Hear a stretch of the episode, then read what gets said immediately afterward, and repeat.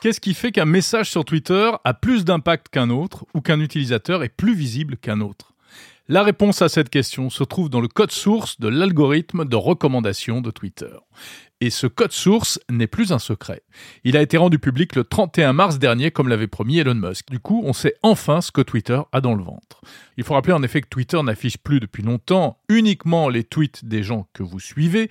Il vous montre aussi les tweets de comptes que vous ne suivez pas, sous l'onglet intitulé Pour vous, et il mixe ça dans tous les sens. Alors on apprend notamment que ce qui compte en priorité, c'est ce qu'on appelle l'engagement, c'est-à-dire les interactions avec les tweets que vous envoyez. Chaque réponse à l'un de vos tweets va générer un petit boost, chaque retweet génère un gros boost, et chaque like génère un super boost. Tout cela va faire que vos messages seront plus ou moins vus.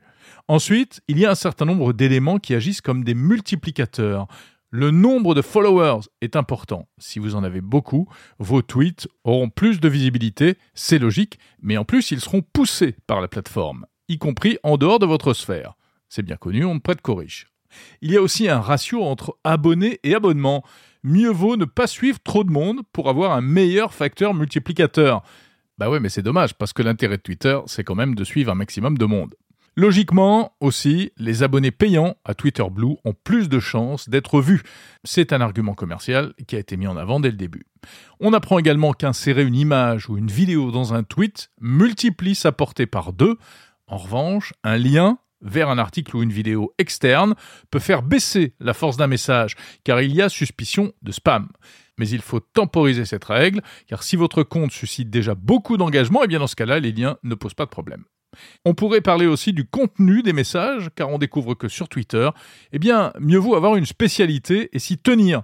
Poster son avis sur tous les sujets de la Terre peut faire baisser votre visibilité. Ah oui, mais en même temps, si vous participez à une discussion d'actualité qui est en tendance, eh bien là, ça va augmenter vos chances d'être lu, forcément. Beaucoup d'utilisateurs l'avaient d'ailleurs déjà compris. À noter aussi que la force d'un tweet euh, baisse avec le temps. Hein. il perd 50% de sa puissance toutes les 6 heures. Donc un tweet doit être vu au maximum dès le début. D'où l'intérêt de choisir des heures où vos followers sont le plus connectés. Tous ces éléments permettent à Twitter de donner un score à votre compte baptisé la Tweetgrade. Et c'est cette Tweetgrade, votre scoring, qui va faire ensuite que vos messages seront plus ou moins vus. Les curieux qui ont mis le nez dans le code de Twitter ont aussi trouvé des choses amusantes comme des allusions euh, très claires à Elon Musk en toutes lettres ou encore aux démocrates et aux républicains américains, mais ces marquages n'auraient qu'un but purement statistique.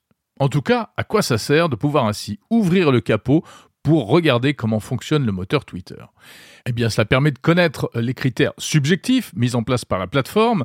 Cela aurait pu permettre de détecter des choses absolument scandaleuses. Apparemment, c'est pas le cas. En tout cas, ça va permettre à certains de jouer encore plus sur ces leviers pour euh, tenter d'augmenter la visibilité de leurs messages, notamment ceux qui font une utilisation professionnelle de Twitter. Le problème, c'est qu'un code informatique, ce n'est pas euh, figé dans le marbre. Ça peut bouger. Et d'ailleurs, Elon Musk a déjà annoncé que son algorithme allait évoluer très régulièrement en se basant notamment sur les retours des utilisateurs. Donc ce que l'on voit aujourd'hui, eh ce sera peut-être caduque demain. Mais ce qui est intéressant au-delà de ça, c'est la démarche, la démarche de transparence du réseau social. À l'heure où précisément on réclame plus de transparence de la part de ces plateformes, eh on ne pourra pas reprocher à Elon Musk de ne pas avoir joué le jeu. On peut même se demander si d'autres réseaux sociaux vont faire pareil. Est-ce qu'il s'agit d'une initiative isolée ou est-ce que cela pourrait devenir demain beaucoup plus répandu? On verra bien.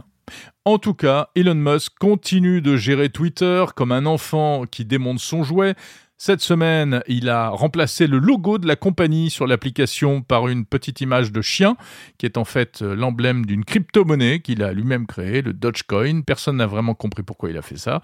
Et puis, euh, il n'hésite pas à brandir des menaces qu'il ne met pas à exécution finalement. Il y a huit jours, il a fait trembler toute la twittosphère en annonçant que les comptes certifiés allaient perdre le petit macaron bleu qui les identifie s'ils ne souscrivaient pas à l'offre payante Twitter Blue. Le coup près devait tomber le 1er avril et finalement, eh bien, il ne s'est rien passé. Mais au passage, Elon Musk s'est quand même offert euh, un échange d'amabilité avec le New York Times, qu'il déteste et qu'il accuse de wokisme. Il a supprimé la petite étoile dorée, euh, normalement réservée aux entreprises sur Twitter.